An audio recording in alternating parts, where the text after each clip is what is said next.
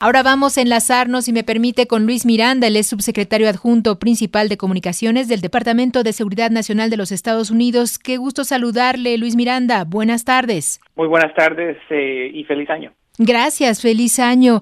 Pues sí, queremos saber todo lo que está sucediendo en la zona fronteriza. Ya se abrieron los cruces y claro está, hay muchos migrantes que pretenden ingresar a la Unión Americana. Cuéntenos un poco qué es lo que está sucediendo en estos momentos.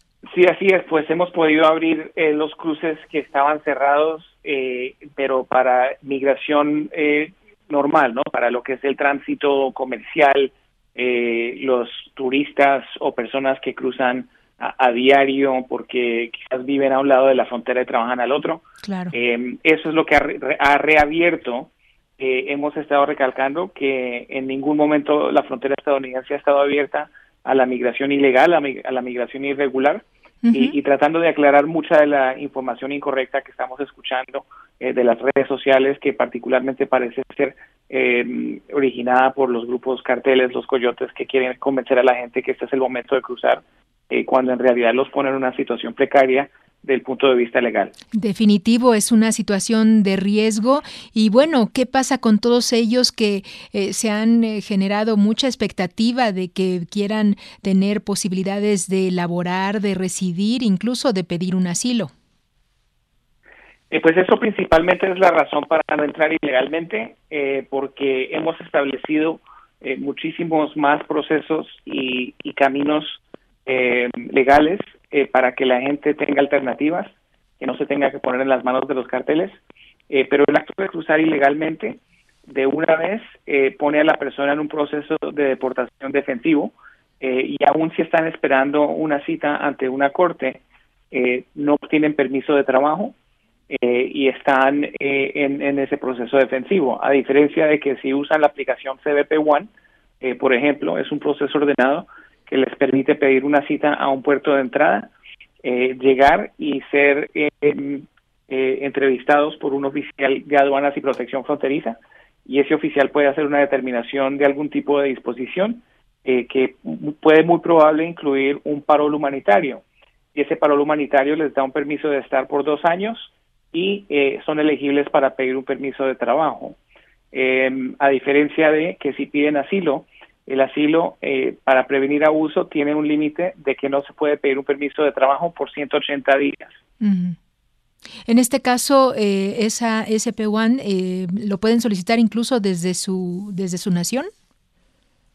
El CBP-1 funciona para los que ya están en México, desde Ciudad de México hacia el norte, eh, pero para personas que están en sus países tenemos otros procesos. Para venezolanos, haitianos, nicaragüenses y venezolanos, eh, que no necesariamente estén en sus países, pero en cualquier otro país, eh, pueden usar un, proceso de parol eh, que tenemos disponible con un patrocinador que les facilite ese, ese proceso con uscis.gov, donde tenemos la información y, la aplicación para las personas que quieren ser patrocinadores y que luego son conectadas con esas familias o individuos que quieran viajar. Eso es porque, bueno, en el caso de México ya ha anunciado desde el sábado pasado que reanudaron los vuelos de repatriación de migrantes venezolanos, pero ¿qué futuro tiene la población venezolana que quiera ingresar a los Estados Unidos entonces? Eh, bueno, eso es muy importante que lo, estés mencionando, que México haya tomado esa decisión. E, es, importante, por supuesto, que tuvimos al secretario de Estado y al secretario de Seguridad Nacional eh, en México hace una semana eh, precisamente para abordar los temas de cómo podemos mejorar la colaboración. y es una colaboración que es importante porque hay tantos, eh, en el tema de los venezolanos, hay tantos venezolanos que han salido de su país, eh, que es algo que tenemos que trabajar de manera regional.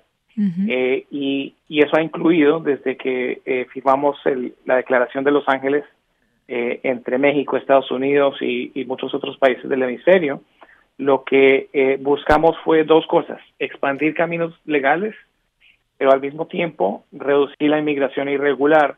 Eh, y eso es lo que hemos buscado, es ese balance. Entonces, eh, en Estados Unidos ya hemos tomado pasos como los, los procesos de parol que son, han sido muy generosos, con más de 80 mil venezolanos, por ejemplo.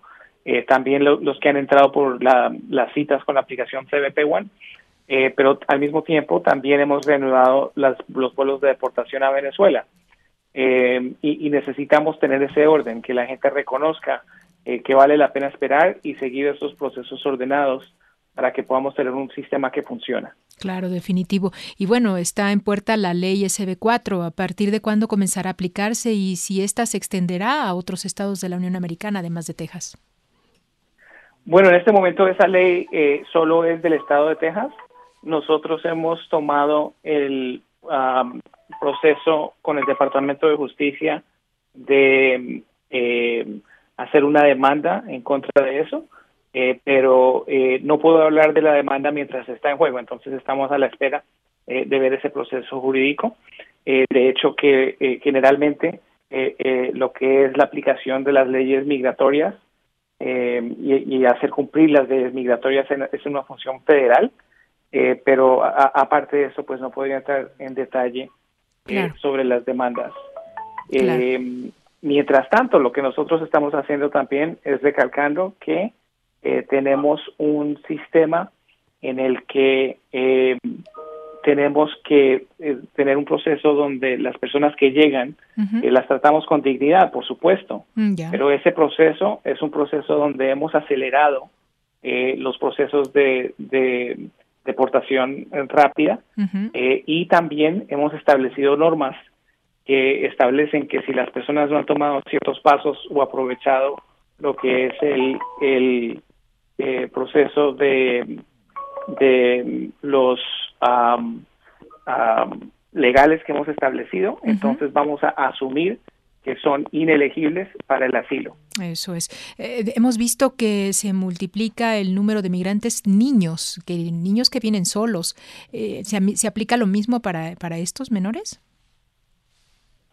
Eh, para los menores, si, si, son miembros de familias, están siendo también deportados junto a sus familias. De hecho, desde el 12 de mayo hemos deportado más de 75 mil individuos que forman parte de familias, incluyendo menores. para los menores que llegan solos, eh, eh, salen de la, custodia del Departamento de Justicia y son transferidos al Departamento de Salud de Estados Unidos, donde eh, hay un proceso para determinar qué sucede con ellos y, ese proceso está fuera de nuestras manos. Pero para los que están llegando con sus familias, es importante que sepan que sí pueden ser deportados. Uno de los rumores que estamos escuchando mucho en estos días es el rumor de que si llegan en familia no van a ser deportados. Eso simplemente no es cierto. Ya, eso es importante aclararlo. Entonces, y, eh, pues eh, estar atentos a esto de las citas con aplicación del CDP One o de otra manera, eh, no sé, ¿habría alguna página web en la que pudieran tener más información aquellos migrantes que quieren cruzar?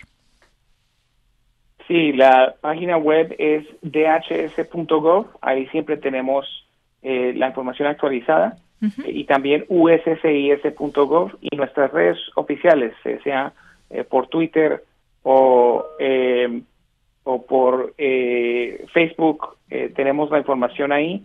Y es importante que la gente busque esas fuentes oficiales, porque lo que ven en los grupos de WhatsApp y, y, se corre por las redes sociales en muchos casos, en TikTok y otras cosas, son rumores y son falsos. Eso es, pues a la fuente oficial siempre hay que acudir. Muchísimas gracias, Luis Miranda. Gracias a ti. Hasta pronto. Es el subsecretario adjunto principal de comunicaciones del Departamento de Seguridad Nacional de los Estados Unidos aclarándonos esta situación sobre, sí, la reapertura de los cruces fronterizos, pero sin lugar a dudas es importante que aquellos migrantes que quieran busquen laborar, residir o asilo, pues tengan información precisa y, por supuesto, de la fuente directa. Nosotros continuamos con más.